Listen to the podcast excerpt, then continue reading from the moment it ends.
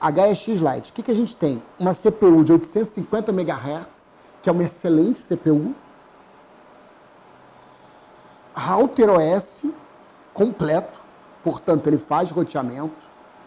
Agora, quando a gente diz Router OS completo, ele faz OSPF, MPLS, eu acho até que faz BGP, mas é, faz por fazer via software. Ninguém usa isso para colocar um BGP ou um ASPF nele, porque acho que não convém. É um, é um router realmente é, para colocar na ponta. E aqui a galeria de testes de resultados, ele está batendo aqui, sei lá, 500 megas.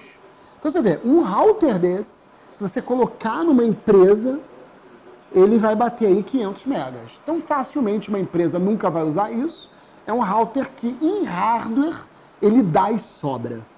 Uma empresa que vai usar 30, 50 mega, ele dá e sobra. Ainda tem essa pegada que eu expliquei para vocês aqui, essa pegada aqui do modem 3G ou 4G, né? Não sei se acha ainda, USBzinho na ponta.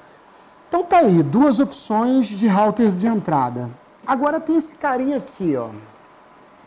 Ele é mais ainda simplesinho, né? Ele tem um designer bonito, que ele tem curvas, né? Ele é curvadinho, feito realmente ideal para colocar em casa. Ele tem aqui uma ligação que é conexão de celular também, né? USB, mini USB. É um router para colocar em casa, perfeito para colocar em casa. São três roteadores que eles, digamos assim, ficam ficam bem para você colocar num cliente final, mas seria um cliente final corporativo, né? Geralmente em clientes residenciais, a pessoa vai usar um roteador Wi-Fi ainda de mais baixo custo.